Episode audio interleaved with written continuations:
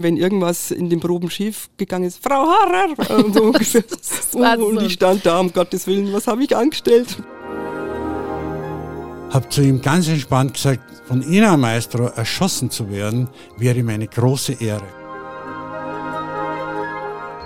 Und ich freue mich schon, wenn ich in der Früh komme und sehe dann euch alle und hallo, dann trinkt man erstmal einen Kaffee.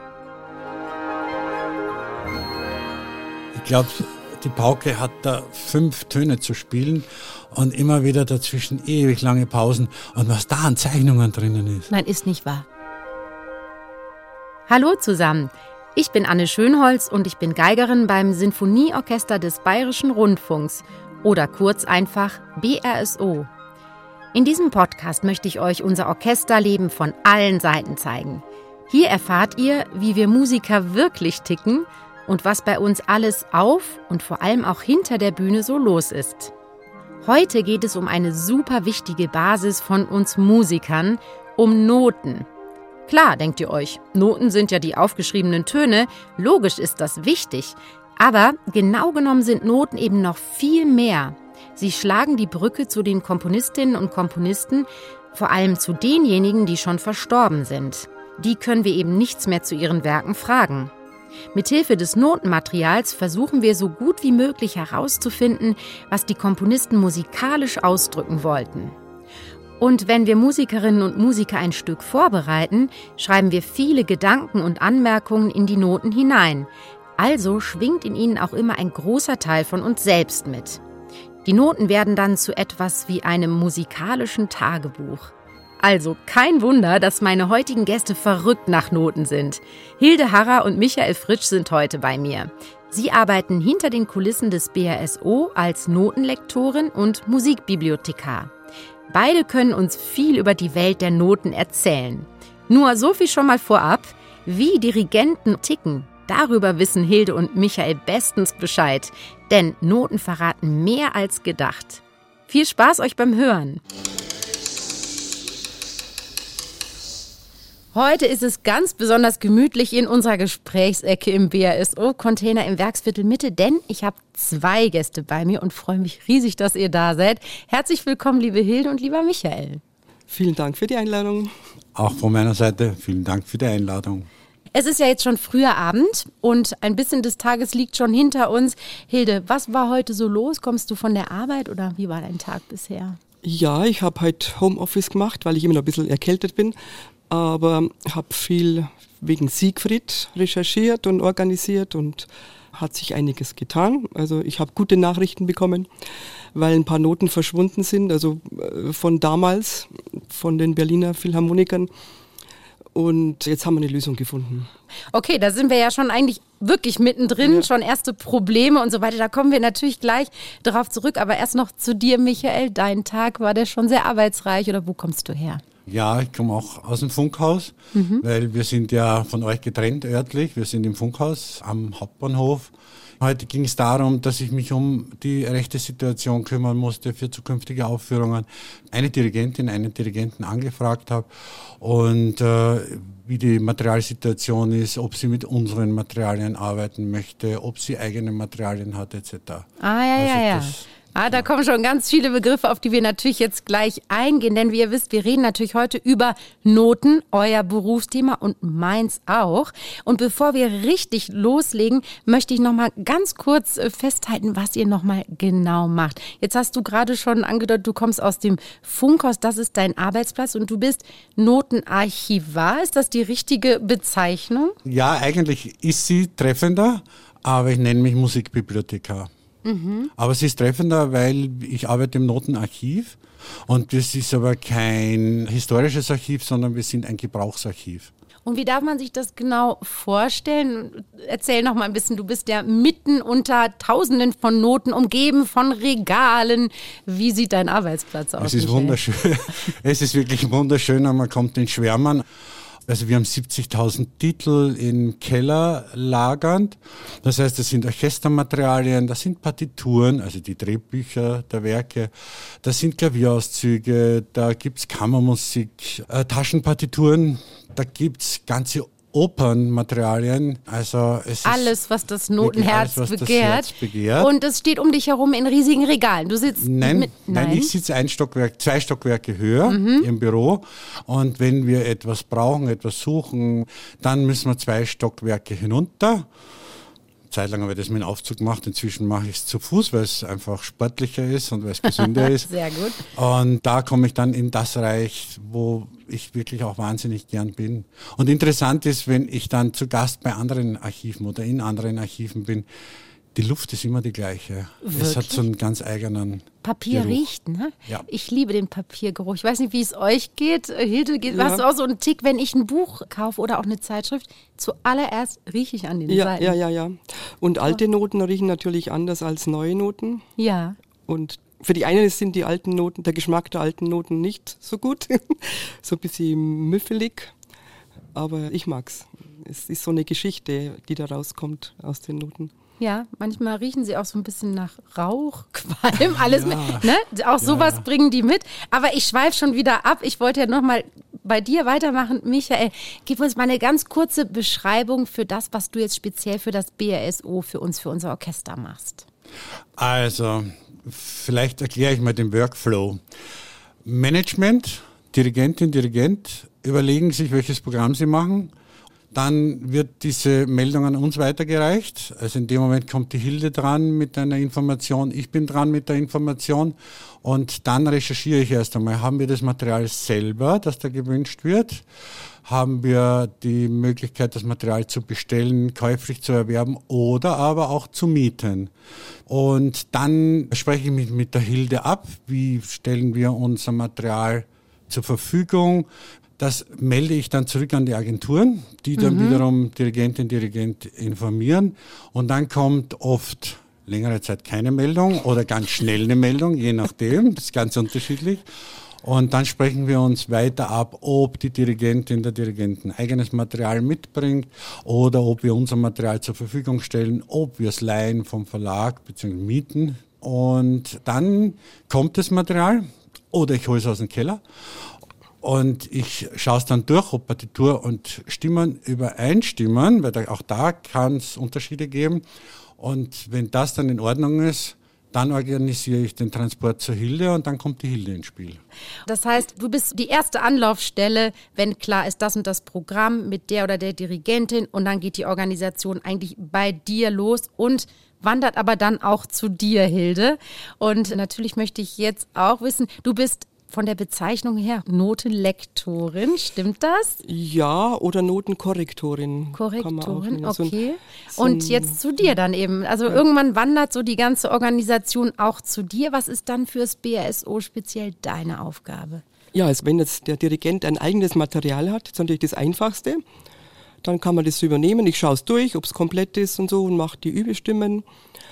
Wenn es Leihmaterial ist und der Dirigent hat überhaupt keine eigenen Wünsche, dann gehe ich Stimme für Stimme durch und passe die Bogenstriche an. Also ich nehme immer die ersten Pulte und dass auch die, die Geigen überhaupt oder alle Streicher zusammenpassen mhm. und richte das so ein. Das nennt man Einrichten. Mhm. Und oft gibt es eine Zwischenlösung, dass der Dirigent dann seine dynamischen Wünsche mir mitteilt. Und das schreibe ich dann auch in alle Stimmen rein. Oft gibt es dann auch keine Studienziffern oder die Takte sind nicht gezählt. Das ist dann auch noch meine Aufgabe. Das heißt, es geht so vom Groben, sag ich mal, bei Michael los und immer, je feiner es so ja. zur Aufführungsprobenpraxis geht, dann landet es bei dir, nämlich ja. Bogenstriche und so. Das ist ja etwas ganz Konkretes für die Umsetzung. Ja. Mhm. Da bist du dann sozusagen dran. Genau. Über sogenannte Bogenstriche sprechen wir in dieser Folge noch häufiger. Deshalb einmal kurz zusammengefasst, um was es da eigentlich geht. Um ein Streichinstrument zum Klingen zu bringen, muss man mit dem Bogen über die Saiten streichen und dabei gibt es nur zwei Richtungsmöglichkeiten. Wenn man den Arm nach unten bewegt, nennt man das Abstrich und nach oben Aufstrich. Nun könnte man meinen, dass es doch egal ist, wie rum ein Musiker streicht. Aber tatsächlich ist es einheitlicher, wenn wir alle synchron streichen. Und zweitens wirkt sich die Richtung des Bogenstrichs auch sehr auf die musikalische und klangliche Gestaltung aus. Deswegen geben Komponistinnen und Komponisten oft vieles an in Sachen Stricharten, denn dahinter verbergen sich ganz unterschiedliche Ausdrucksmöglichkeiten. Auch wie viele Töne wir auf einen Bogen spielen, ist sehr wichtig. Ein bisschen so wie die Entscheidung, wie viele Töne ein Sänger auf einen Atem nimmt. Entschieden werden die Striche vom Dirigenten oder Konzertmeister. Aber im Verlauf der Probe gibt es auch immer mal Änderungen und die sorgen gelegentlich für heiße Diskussionen.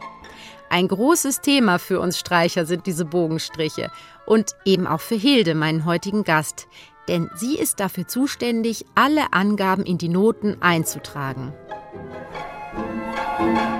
was ich immer so lustig finde, weil im Gegensatz zu Michael hast du jetzt nicht ein Büro, oder? Nein, die Kantine ist mein Büro. Das finde ich einfach ich immer sehr es. stark. Ich will gar kein Büro. Beschreib das doch noch mal so ein bisschen, zumindest wie du es wahrnimmst. Also du sitzt bei uns im Herkulessaal in der Kantine, durch die wir alle durchlaufen. Ja, ne? genau. Und ich freue mich schon, wenn ich in der Früh komme und sehe dann euch alle und hallo, dann trinkt man erstmal einen Kaffee.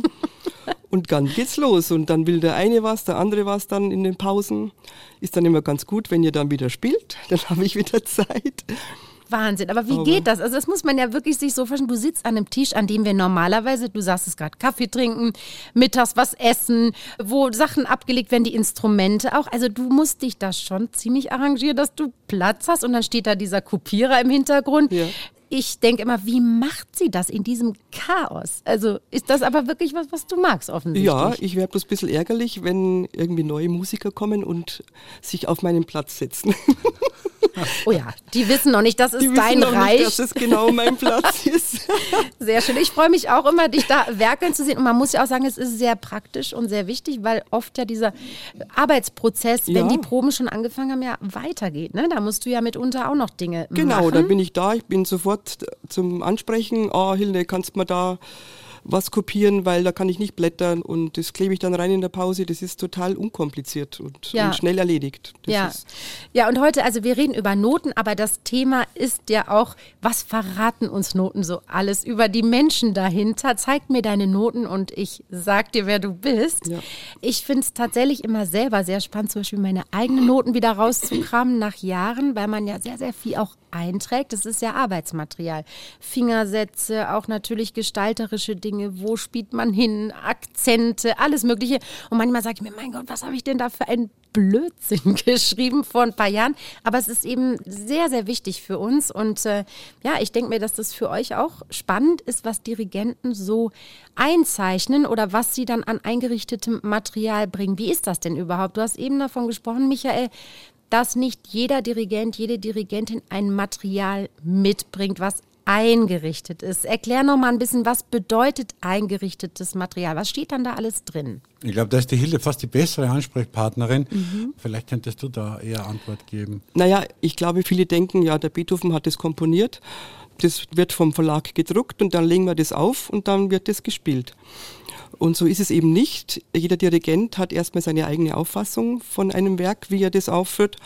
Und dann sind eben die Bogenstriche ganz wichtig. Und das ist ja auch von Konzertmeister zu Konzertmeister oft total verschieden. Wir hatten früher mal eine Bruckner Symphonie, wo der eine Konzertmeister diese Bogenstriche hatte und der andere diese Bogenstriche. Und das ist eben dann mein Job, das eben euch gerecht zu machen und den Dirigenten gerecht zu machen. Und das trage ich dann ein in die Noten, in die Stimmen. Genau. Ich finde ja immer, dass Jansons auch sehr, also unser ehemaliger Chefdirigent Maris Jansons, mit dem haben wir ja doch auch viele Jahre erlebt. Ihr noch länger, noch mehr als ich. Bin ja erst seit elf Jahren da.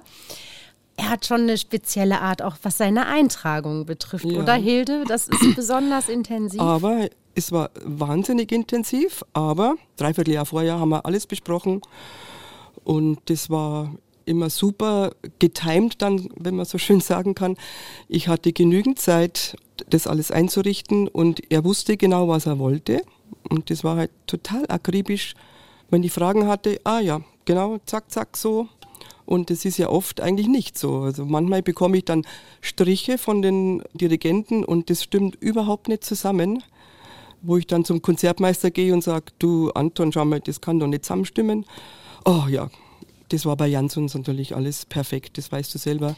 Das weiß ich tatsächlich selber, weil bei uns kommt das tatsächlich auch an, diese Unterschiede in der Akribie, wie gut sind Noten ja. eingerichtet, bezeichnet, ja. wie klar ist da schon der Plan des Dirigenten, der Dirigentin dahinter.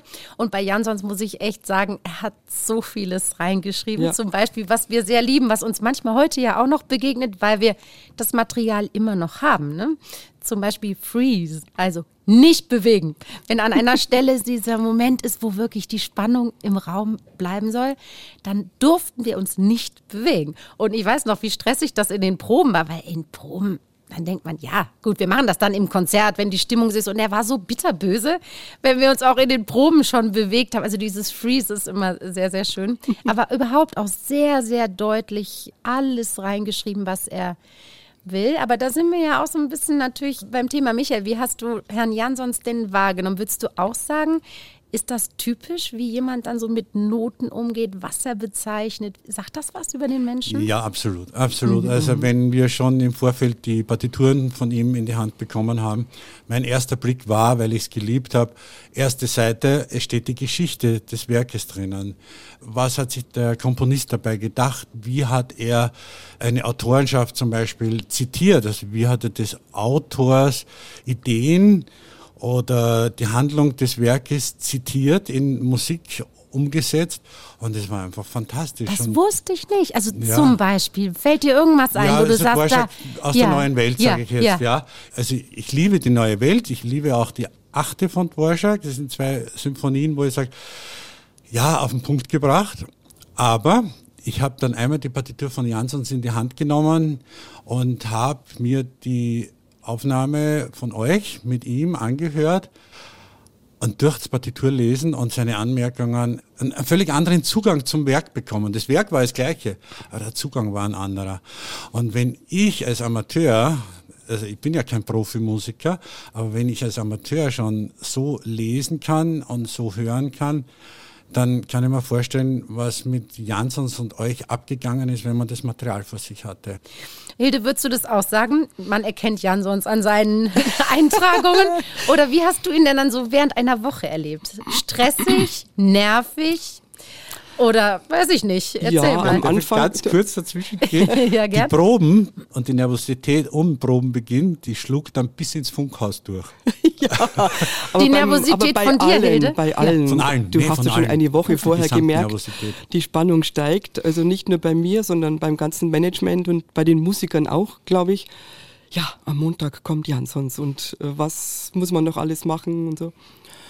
Und das war natürlich in der Anfangszeit, wo er da war, war das noch viel stressiger, weil man fast Angst gehabt hat. Was fragt er mich jetzt? Habe ich irgendwas falsch gemacht? Und mit der Zeit hat er dann auch viel mehr Vertrauen zu mir gehabt. Und, aber du hast es ja selber mitbekommen, wenn irgendwas in den Proben schief gegangen ist, Frau Harrer! Und, so ungefähr.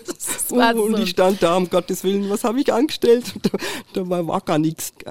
Ja, absolut. Also das heißt, du hast auch diese Akribie gemerkt. Das ist lustig, ja, ja. dass du das erwähnst. Ich finde auch immer, wenn eine Chefwoche, haben wir dann immer gesagt, ja. Maris Jansons Wochen sind die Chefwochen, da war schon eine besondere Spannung immer in ja, der. Luft und irgendwie nicht so, als würden wir die anderen Wochen nicht ernst nehmen, aber man spürt halt, wenn ein Dirigent so klar weiß, was er möchte und das fordert was von uns. Ja, ne? Da sitzt ja, man noch mal ganz anders da und ich hatte auch das Gefühl, das ganze Team hat noch eine andere Konzentration und Anspannung. Also, aber dieses Frau Hara, das ist wunderbar, genau.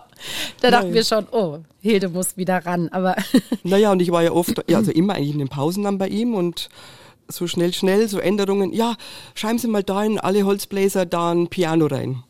An einer Stelle.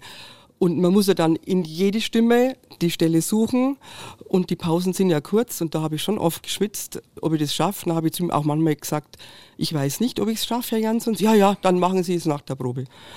Aber das waren schon immer die spannenden Geschichten, ja. Jetzt habt ihr schon ein bisschen was über Maris Jansons erzählt. Habt ihr noch mit anderen Dirigenten so sehr spezielle Notenerfahrungen gemacht? Naja, an, äh, mir fällt das gerade von Lorin Marcel noch eine nette Geschichte mhm, ein. Der war neun ja. Jahre beim BASO. Er hat ja viel komponiert. Und dann, wenn ihm was eingefallen ist, hat er bei mir daheim angerufen. Damals gab es so kein Diensthandy, also an der Feststation. Und damals war meine Tochter ein paar Jahre alt und da war so üblich, dass halt mit jedem telefonieren darf. Und das ging halt da jetzt nicht und die hat geschrien wie am Spieß. Und seine Kinder, die waren ungefähr im gleichen Alter wie meine Tochter. Aber er hat sich überhaupt nicht beeindrucken lassen und hat gequatscht und gequatscht und ich habe immer nur Ja gesagt. Ich habe kein Wort verstanden, was er wollte von mir. Weil deine und Tochter er- geschrien hat ja, die ganze Zeit, ja. er wollte mir Änderungen sagen zum, ich glaube zum Cellokonzert damals oder so. Und ich habe immer nur Ja gesagt und boah, was mache ich jetzt? Ja, ich habe dann einfach nichts gemacht und habe zu ihm am nächsten Tag, ja, alles in Ordnung. Die Probe lief über die Bühne, kein Problem, alles erledigt und von ihm keine Beanstandung, dass irgendwas nicht drinnen steht. Ich weiß bis heute nicht, was er, Nein. was er da wollte von Das mir. ist ja fantastisch. Das können nicht so gravierende Änderungen gewesen ja, sein. eben, statt ein Piano vielleicht ein Pianissimo oder sowas. Also manchmal ist es, glaube ich, einfach überzeugend zu sagen, ja, habe ich gemacht. Genau. Alles ist gut. Ja. Und dann wird nichts bemerkt. Das ist ja super. Genau. Und Michael, du hast bestimmt auch noch das ein oder andere erlebt. Ja, ich habe so einen ganz großen Namen noch in Erinnerung, Carlos Kleiber. Ja.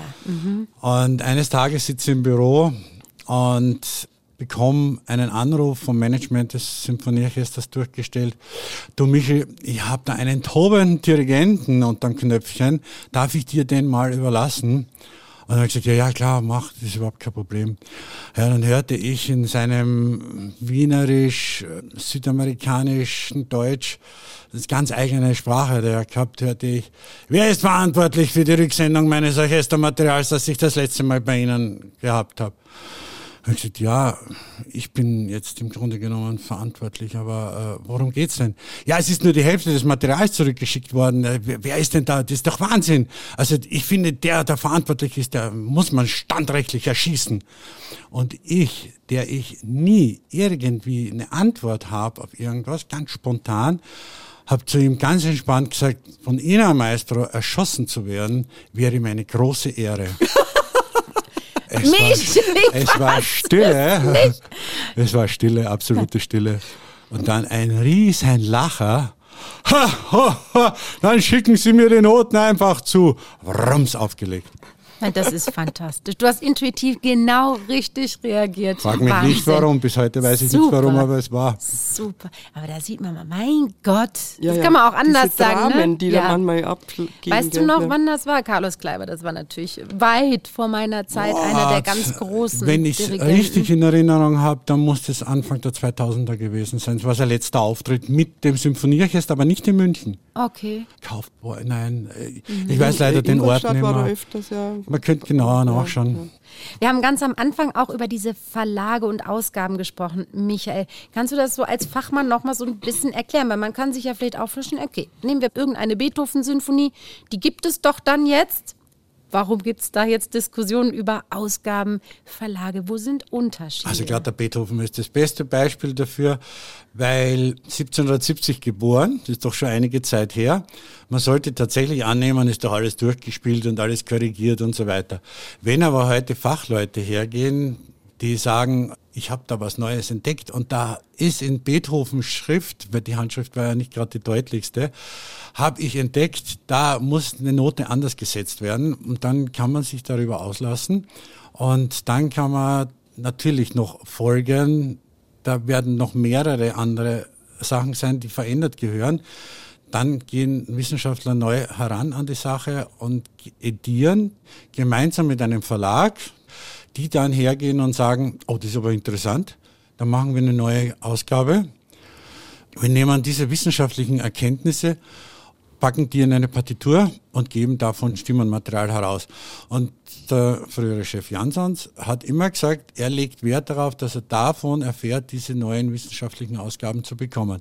Jetzt gibt es das nicht nur bei Beethoven, das gibt es auch bei Haydn. Es gibt Bruckner in Neuausgaben, es gibt Mahler-Symphonien in einer völlig neuen Ausgabe.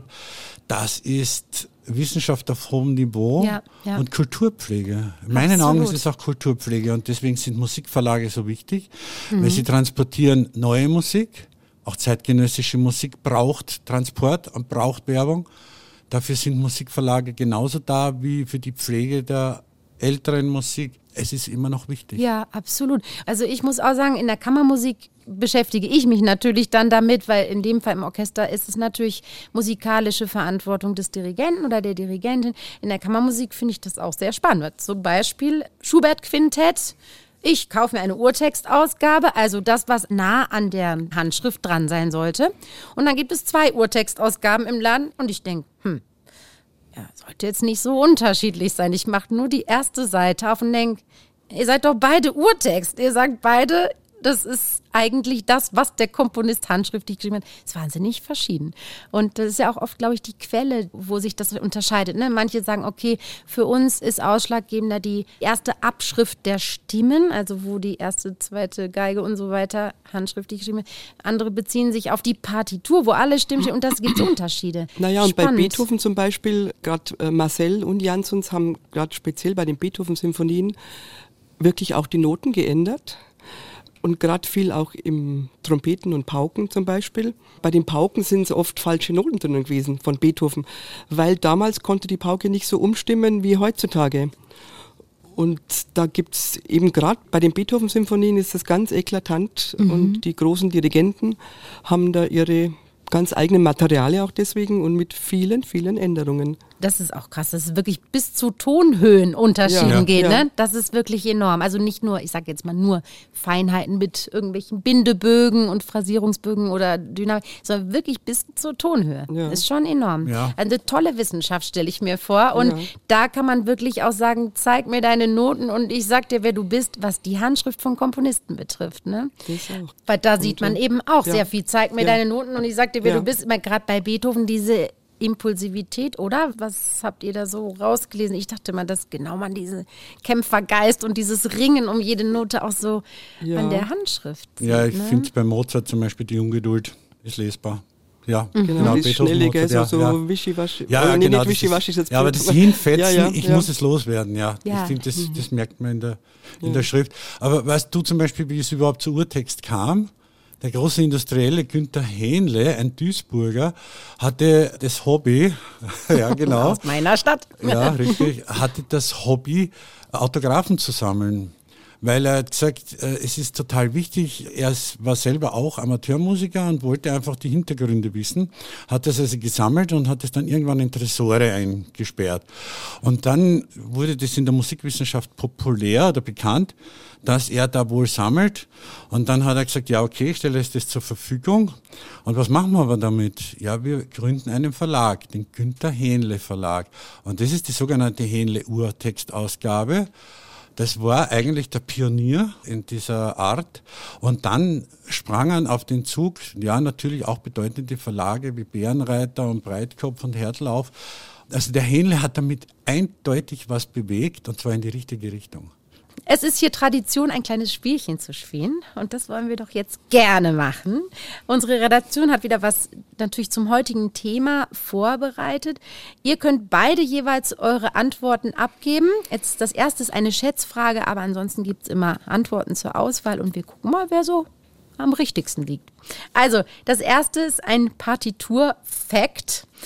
Was ist die teuerste Partitur der Welt wert? Bitte schätzen. Also es geht um eine handschriftliche, um einen Autografen. Mhm. Was schätzt ihr? Eine Million schon? Mhm. Hilde tippt eine Million. Sogar noch relativ weit oben angesiedelt, 15 Millionen.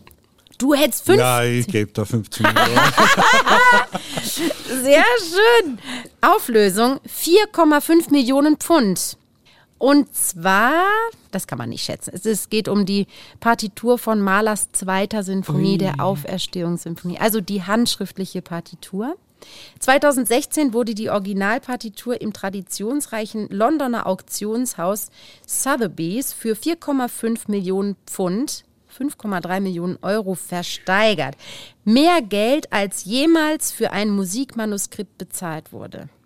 Wahnsinn. Wahnsinn. Mhm. Also Toll. dann war Hilde doch näher dran. Ja, aber, aber knapp. Ein Punkt für Hilde, sehr schön. Die nächste Frage. Was hat Richard Strauss in die Partitur des Rosenkavaliers reingeschrieben? A. Für Salome. B. Bitte nicht veröffentlichen, ich schaue noch mal drüber. Oder C. den lieben Verwandten der Familie Pschorr in München. Hilde, willst du nochmal anfangen? Soll ich nochmal? Also in der Strauß-Partitur Rosenkavalier. A. Für Salome. B. Bitte nicht veröffentlichen. Ich schaue nochmal drüber. C. Den lieben Verwandten der Familie Pschorr in München. Für Salome, würde ich sagen. Mhm. A. Was meinst du? Den lieben Verwandten der Familie Pschor in München. Schauen wir doch mal. Auflösung C. Richtig, Michael, den lieben Verwandten der Oh, Familie sehr Pschorr gut. in München.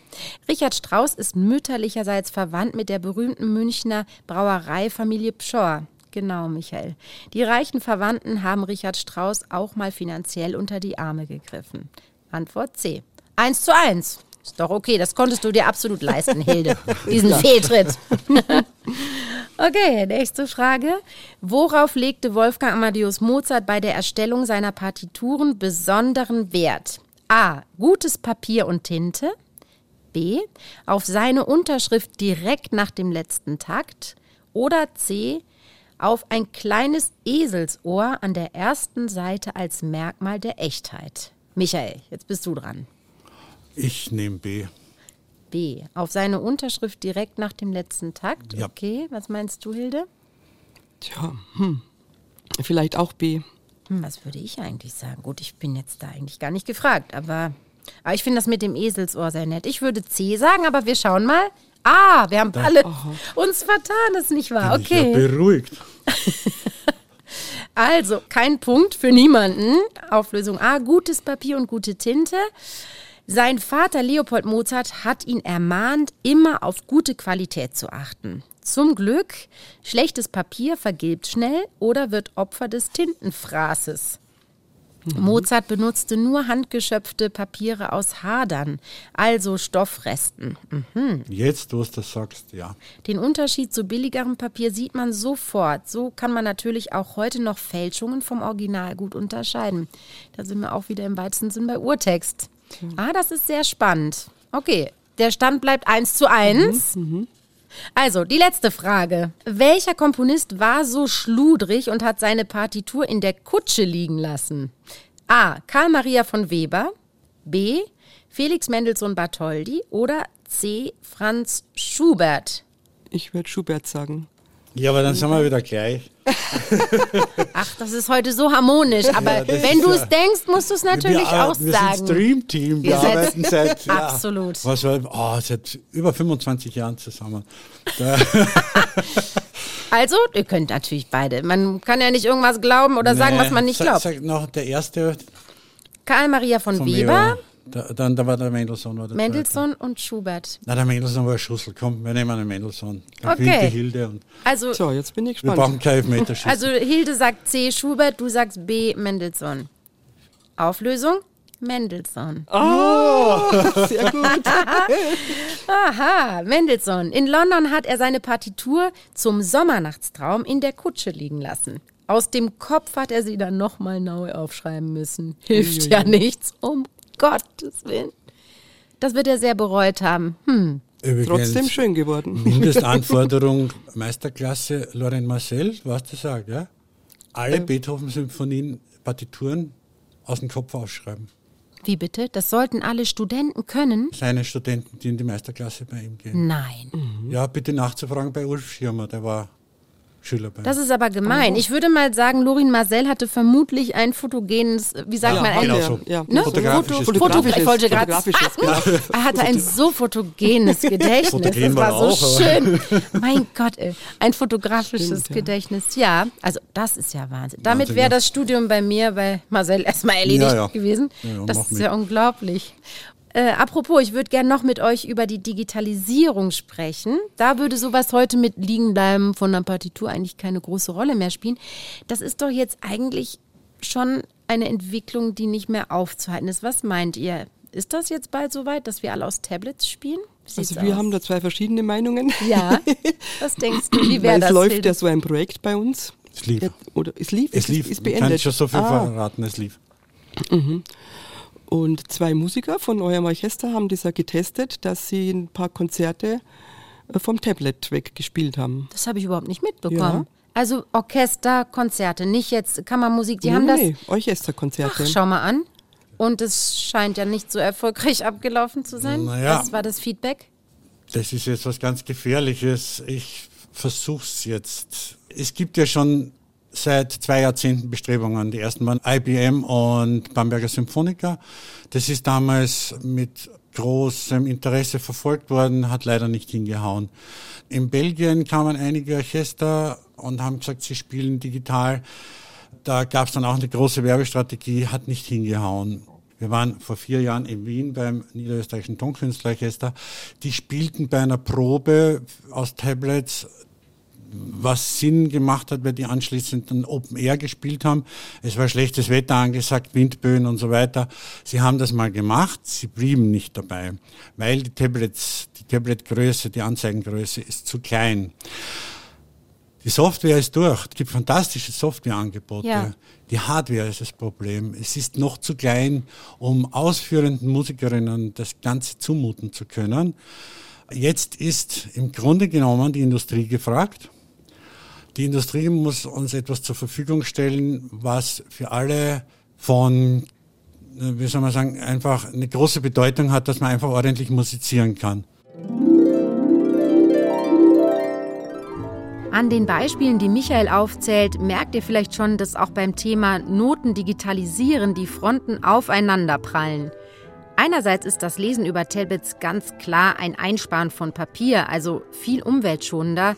Und ich stelle es mir auch sehr entspannt vor, auf Tournee zu fahren, nur mit einem Tablet dabei und da sind dann alle Noten drauf, die ich brauche. Andererseits habe ich wirklich auch schon Horrorgeschichten erlebt. Zum Beispiel kurz vor dem Konzert rennt ein Kollege noch rum und fragt nach einem Ladegerät. Und außerdem, ich muss zugeben, ich liebe einfach den Papiergeruch und Papier anzufassen. Aber laut Michaels Prognose bleiben mir die Noten auf Papier ja auch noch ein bisschen erhalten. Michael tippt, dass es noch circa zehn Jahre dauern wird, bis die Industrie was Ordentliches auf die Beine stellt, was wir dann wirklich im Orchester gut nutzen können. Okay, so lange werden wir also mit unseren doch, ich glaube, da sind wir uns einig, geliebten Noten ja, aus Fälle. Papier zu tun haben. Und was würdet ihr sagen, euer Fazit, verraten Noten wirklich viel über die Nutzer, Hilde? Ja, absolut wenn ich zum Beispiel so Leihmaterial bekomme und manchmal gibt es ja auch Sprünge einzutragen oder Sprünge rauszuradieren. Und manche denken, hinter mir ist die Sintflut sozusagen mit fetten, nicht nur Einstrich, sondern alles schwarz. Äh, durchgestrichen. durchgestrichen. Also Sprung, und nochmal ganz kurz, heißt eben, dass ein Teil des Stücks quasi nicht gespielt wird, dass man dann ja. einfach sagt, wir springen von Takt, ich sag irgendwas 80 direkt auf Takt 100. Ja. Die 20 Takte werden eliminiert und ja. diese Art des Durchstreichens ist sehr individuell. Genau, sehr individuell. Und dann oh. sieht man wirklich, ah, der hat einen totalen Hass gehabt auf dieses Stück oder er hat gerade Ärger daheim oder was. Ja, also Wahnsinn. das ist sehr, sehr persönlich. Okay, dann liegen wir ja damit tatsächlich. Ich würde es auch so sagen. Michael, du würdest auch sagen, dein Absolut. Fazit. Absolut. Da offenbart man schon vieles. Da gibt es aber richtige Kunstwerke auch teilweise. Wenn jemanden auch schon gesehen, ich habe so eine ganz kleine Sammlung einmal angelegt. In letzter Zeit seid ihr ja nicht mehr so motiviert hineinzuzeichnen, aber früher war da wirklich sehr viel. Und ein Musiker, Viva Werk, da hat, ich glaube, die Pauke hat da fünf Töne zu spielen und immer wieder dazwischen ewig lange Pausen. Und was da an Zeichnungen drinnen ist. Nein, ist nicht wahr. Wirklich kleine Gemälde. ja, ja. Ist ja. das schön? Wenn du mal im Funkhaus bist, zeige ich es dir. Ah, das möchte ich Wahnsinn. wirklich sehen. Ja. ja. ich sag ja, es ist manchmal sehr lustig. Ja. Ach, da hat sich jemand nicht mal die Mühe gemacht und das danach rausradiert. Das ist ja schön. Genau. da und haben das, wir ja noch was von. Das finden wir aber dann im Nachgang sehr amüsant. Wunderbar. Lehr lehrreich, ja. Und das tun wir dann auch nicht raus. Nee, Bleibt das, drinnen. das sollte man behalten, das stimmt. Das finde ich sehr genau. schön. Ich fand es toll, mit euch über Noten zu sprechen, über die Nutzung, über eure Berufe und ich habe mich riesig gefreut. Hab vielen Dank für dieses tolle Gespräch. Danke ja, auch. wir danken dir. Offensichtlich verraten Noten also wirklich eine ganze Menge über uns. Nicht nur, was wir uns musikalisch zu dem jeweiligen Werk so vorgenommen haben und vorstellen, sondern auch über uns als Menschen dahinter. Ja, und manche toben sich ja sogar in Sachen Zeichnungen richtig aus. Also es lohnt sich immer wieder, auch unter diesem Aspekt mal einen Blick in Noten zu werfen. Und wie ihr wisst, befrage ich ja in jeder Podcast-Folge auch unseren zukünftigen Chefdirigenten Sir Simon Rattle zu unserem Thema und rufe ihn an. Es ist mal wieder soweit. Hallo Sir Simon, hier ist Anne. Oh, super Anne. Was haben wir? Sir Simon, wir haben heute in der Podcast-Folge über Noten gesprochen und was sie so alles über ihre Besitzer aussagen. Wie handhaben Sie das denn eigentlich mit Ihrem Notenmaterial? Bringen Sie Ihr eigenes Material immer mit in die Proben? It depends. I mean, one thing I learned very early was it is really good to have your own material so you know what is there and so that everybody has the same feeling about phrasing. But I certainly know as a young conductor, I marked so much in the material that it looks like what the Americans call roadkill on their car windscreens. That I don't know, you couldn't see the notes for marks. On the other hand, I mean, Marla, you have to mark so little because he's marked everything for you, including how to conduct it. Often you find markings there where you think, oh, I think I'd I'd like to get faster. And exactly at that point in the score is don't rush, because even he knows what instinct you might have. Ja, da bin ich mal richtig gespannt, Sir Simon, denn wir werden ja bald sehr, sehr viele Noten von Ihnen bekommen, wenn Sie dann Chefdirigent bei uns sind. Vielen, vielen Dank in jedem Fall und Sie wissen ja, ich werde mich wieder melden. Tschüss. Very good. Okay, be well.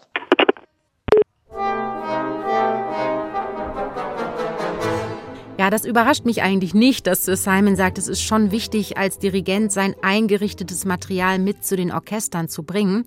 Aber natürlich, und das hat er ja auch gesagt, zu viel ist manchmal auch nicht hilfreich. Wenn die Noten nur vollgeschrieben sind und man fast die Töne nicht mehr lesen kann, bringt es natürlich auch nichts. Und er sagt ja auch, bei Komponisten wie zum Beispiel Gustav Mahler ist einfach so viel angegeben an Spielanweisungen, an Interpretationshinweisen, da braucht man natürlich auch als Dirigent nicht mehr ganz so viel einzutragen. Wenn ihr Fragen, Themenvorschläge oder auch Feedback zu unserem Orchester-Podcast habt, dann schreibt mir einfach über Instagram oder Facebook. BRSO in die Suche eingeben und so findet ihr uns dann. Und wenn euch der Podcast gut gefällt, abonniert ihn gerne, erzählt davon euren Freundinnen und Freunden und Bekannten und lasst mir gerne auch eine gute Bewertung da. Das würde mich riesig freuen. Dann macht's gut und bis zum nächsten Mal. Eure Anne Schönholz.